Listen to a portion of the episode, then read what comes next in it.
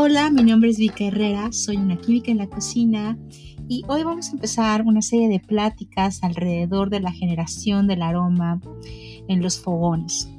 Lo primero que voy a hacer en este capítulo es que antes de empezar a imaginar cómo hacer perfumes dentro de los fogones, dentro de una cocina, definamos algunos conceptos básicos como lo son el aroma, sabor, sensaciones sinestésicas, notas de cabeza, notas de cuerpo y notas de fondo. Ahorita en unos momentos más platicamos de eso.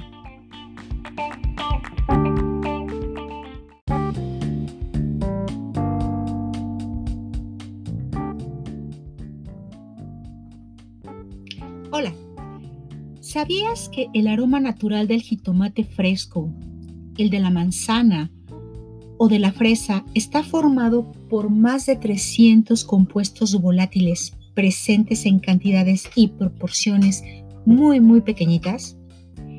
Esto es algo que en la actualidad el hombre moderno ha dejado de apreciar porque ha perdido gran parte del uso de su capacidad olfativa. En la antigüedad el hombre primitivo usaba el sentido del olfato y este era muy importante pues era clave de su supervivencia. Hasta hace relativamente poco tiempo el hombre escogía un determinado fruto con base a sus características eh, visuales, apariencia física, color, textura, por ejemplo, y le daba relativamente poca importancia a su olor y sabor.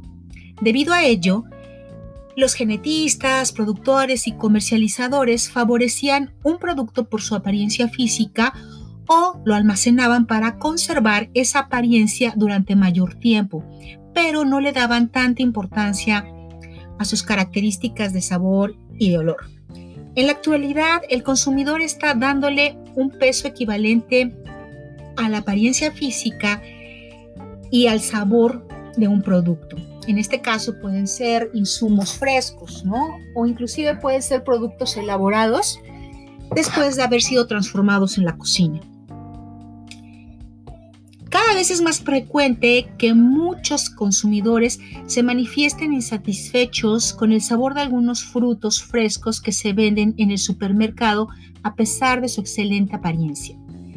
Ante la cada vez mayor demanda de los consumidores por productos de mayor calidad gustativa y olfativa, se hace necesario entender qué es el aroma, cómo se percibe el aroma y cuál es su contribución al sabor lo que va a permitir enriquecer nuestro conocimiento acerca de este importante atributo de calidad en cualquier producto fresco. Puede tratarse de una fruta, de un vegetal o, como te comento, de insumos frescos transformados en la cocina. Fíjate que aquí hay un concepto importante que tenemos que revisar y es el concepto de calidad. Para el consumidor, el término calidad comprende el conjunto de características definidas de manera completa y objetivamente en el área de control de calidad, y esto es a través de especificaciones que se utilizan, estas se utilizan para aceptar o rechazar los productos frescos. En la actualidad, los criterios más importantes son la apariencia física y se califica o incluye el tamaño, el color, el brillo y la forma así como el olor, el sabor y el valor nutricional y recientemente la inocuidad y el contenido de compuestos nutracéuticos. ¿Qué vamos a entender por compuestos nutracéuticos? Pues aquellos compuestos que previenen algún tipo de enfermedad. Vamos a hablar entonces del sentido del olfato, el olor y el sabor. Fíjate que durante décadas los científicos han mostrado gran interés por el hecho de que los mamíferos, entre ellos el hombre, pueda discriminar entre aromas químicamente similares o que presenten una sensibilidad muy alta a ciertas moléculas y muy baja a otras. Hasta ahora, los investigadores han explicado lo anterior de dos formas. La primera es que los receptores, ¿verdad?, que se encuentran ubicados en la cavidad nasal y también Em, el bulbo olfativo principalmente, están mm, conformados por proteínas situadas en las células, en las superficies celulares y son capaces de detectar ciertos aromas y enviar esta información al cerebro. La otra explicación es que los receptores puedan detectar todos los aromas, pero el cerebro discrimine y solo reconozca algunas señales generalizadas. El sentido del olfato es el más sencillo de los cinco sentidos y puede detectar compuestos del olor en concentraciones del orden de partes por trillón. Esto es, imagina un 1 sobre un millón, un billón. ¿De acuerdo? Mientras que los receptores del gusto en la lengua detectan componentes del gusto del orden de partes por cientos, partes por cada cien. Em, la extrema sensibilidad del sentido del olfato ha tenido un papel importante en el desarrollo evolutivo de los mamíferos, facilitando el reconocimiento a nivel olfativo. Tal sería el caso del reconocimiento de una madre y su cría o el reconocimiento entre un depredador y su presa, entre otros ejemplos. En mamíferos se han localizado al menos mil genes que codifican para receptores que reconocen ah, olores, lo cual revela la importancia de este sentido para la supervivencia de las especies. El sabor es el resultado de la detección combinada de gusto y aroma. Los gustos básicos como el dulce, agrio, salado y amargo son detectados por receptores localizados en ciertas regiones de la lengua esto generalmente se conoce como mapa lingual y déjame decirte que en los últimos años se está empezando a discutir realmente la validez de este modelo. No deja de ser un modelo que empieza a ayudarnos a conceptualizar que hay ciertas regiones de la lengua que puede detectar determinados gustos, pero sobre todo hoy en día estas zonas ya no están tan marcadas o delimitadas de una manera eh, tan rígida, por así decirlo. Bueno, em, los nervios en este órgano, en el órgano de la lengua, pueden detectar también la textura y la temperatura, lo que en conjunto se conoce como respuesta trigeminal y efectivamente también estas sensaciones eh, se definen como sensaciones sinestésicas y corresponden a la pungencia o picante, picor, Puede ser también la frescura, la calidez, la efervescencia. Muchos factores pueden afectar la detección del sabor, especialmente durante la masticación del alimento. La temperatura de la boca, la viscosidad y la polaridad del alimento y más específicamente de aquellos compuestos químicos que están conformando el aroma y también la polaridad de aquellos compuestos que a nivel gustativo van a estimular a las papilas gustativas. Estos, estos este, variables tienen efecto en la presión de vapor relativa y en la liberación de su aroma. Es importante connotar que el término aroma es cuando ya hemos clasificado un olor y un sabor como agradables. Además, la textura puede también jugar un papel clave en la detección del sabor. Un jitomate blando, por ejemplo, puede describirse con más sabor que un jitomate firme. En la actualidad se reconoce que aunque se han avanzado muchísimo en los métodos de cuantificación, aquellas técnicas químicas para poder determinar la concentración de todos los compuestos que participan o conforman el aroma, es difícil determinar con precisión cómo cada compuesto químico contribuye al olor y en consecuencia al sabor. Para tratar de resolver este problema, se propuso establecer el llamado umbral de olor, que es la mínima concentración de un compuesto que puede ser detectado por el olfato. Esto es, eh, básicamente quien define este término es Baldwin, cerca del 2000. En los humanos, el umbral para la detección de moléculas volátiles puede ser tan bajo como 0.07 microgramos por litro. Posteriormente se ha denominado también otra eh, manera matemática de definir esta detección de, de los olores, empleando una relación entre la concentración de un compuesto odorífero de un alimento y su umbral de olor y se expresa en base logarítmica. A partir de este parámetro, se ha asumido que los compuestos volátiles del aroma con un valor positivo contribuyen de manera relevante al sabor típico de un alimento, denominándose lo que conoces como notas altas, notas de salida o notas de cabeza. Y a los, volátiles que producen compuestos, o también se conocen como compuestos eh, impacto. Mientras que se ha contemplado que los que presentan valores logarítmicos menores quizás no eh, contribuyan al sabor característico del alimento. Sin embargo, los componentes del aroma con valores logarítmicos de olor negativos pueden contribuir dando o redondeando, mejor dicho, al sabor de manera integral, global, como notas de fondo, es decir, dando un aroma más sutil y delicado que las notas altas. Y colaboran en la complejidad que caracteriza al aroma natural de cualquier producto fresco. Em, por lo tanto, un componente del aroma no necesita estar presente en alta concentración para que sea considerado un compuesto de impacto.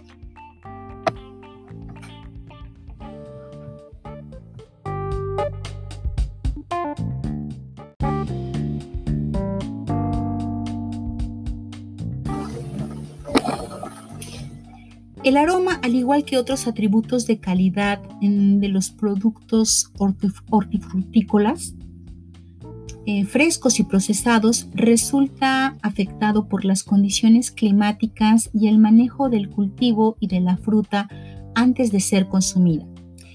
En este caso, el manejo se refiere a la selección del cultivo, a la aplicación de labores agrícolas tales como riego, fertilización, durante la producción a las operaciones de manejo post cosecha y a la aplicación de técnicas de conservación, todo lo cual altera la fisiología de la fruta. Los compuestos aromáticos de las frutas y en general de cualquier producto fresco se caracterizan por ser sustancias de bajo peso molecular, es decir, son moléculas muy pequeñitas, son moléculas parcialmente hidrosolubles y volátiles a temperatura ambiente. Tales compuestos pertenecen a una gran variedad de familias químicas, tales como alcoholes, ésteres, ácidos, aldehídos, cetonas, terpenos, hidrocarburos y compuestos fenólicos y azufrados, entre otros.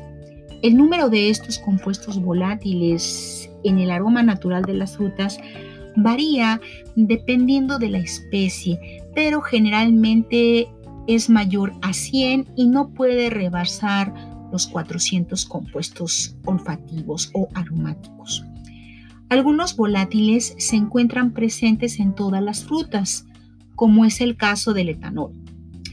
En frutas como el plátano y la manzana presentan uno o dos compuestos de impacto en el aroma que son los que dominan o caracterizan su sabor, mientras que otros presentan un número aún mayor.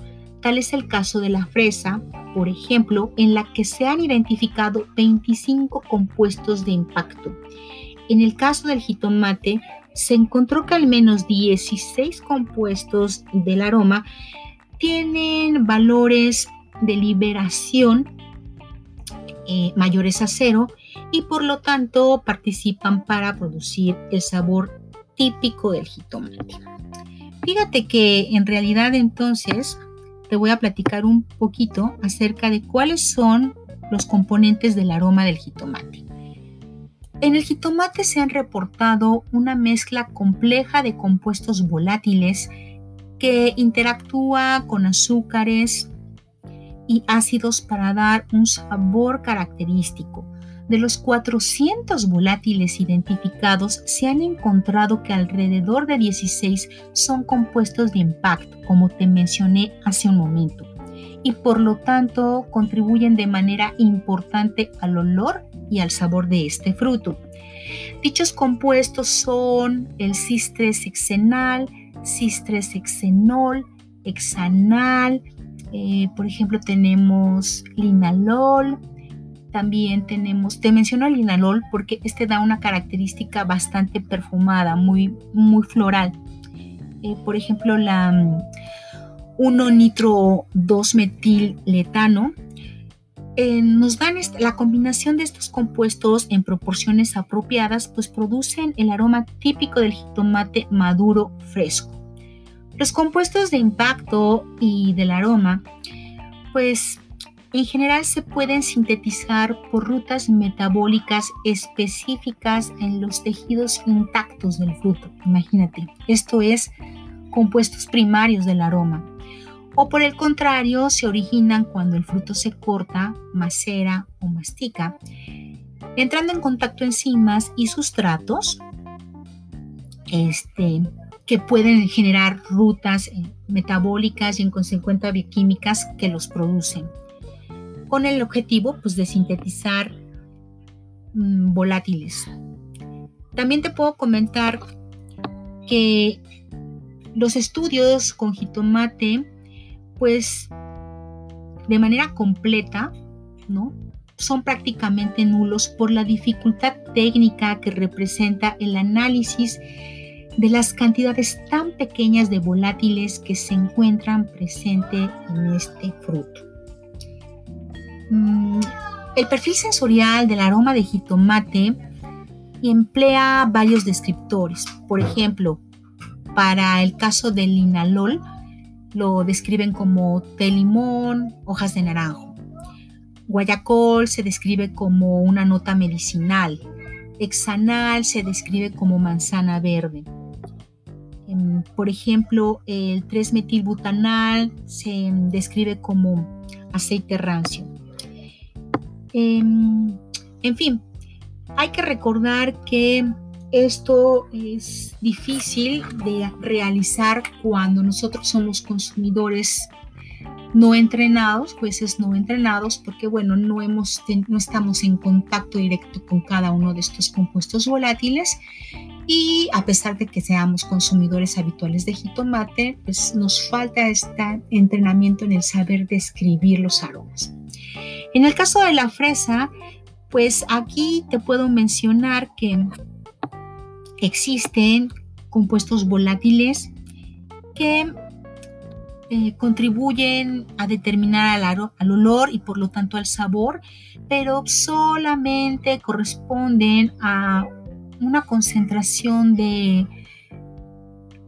0.001%, ¿no? del peso fresco de la fruta. Entonces realmente eh, estos ésteres, aldehídos, cetonas, alcoholes, terpenos, furanonas y demás compuestos azufrados, pues eh, no pasan de los 131 compuestos volátiles en este fruto. Pero bueno, también va a depender mucho eh, de la variedad para que se presenten más o menos volátiles en la conformación de su agua. Es así entonces como te puedo decir que en la actualidad los consumidores están buscando productos cada vez de mejor calidad, de origen orgánico, que contengan un olor y sabor más natural, similar al que mostraban hace relativamente poco tiempo. Los estudios sobre el aroma del jitomate, la fresa y la manzana frescos son importantes en un esfuerzo por mejorar la calidad de los productos hortofrutícolas a través de modificaciones genéticas y que la biología molecular también hace posible. Hasta una próxima ocasión y espero en el próximo programa relacionado con el aroma ahí sí empezar a hablar de cómo podemos em, generar la creación de perfumes o combinaciones olfativas entre diversos tipos de ingredientes. Te mando un abrazo muy fuerte y nos vemos en la próxima. Bye.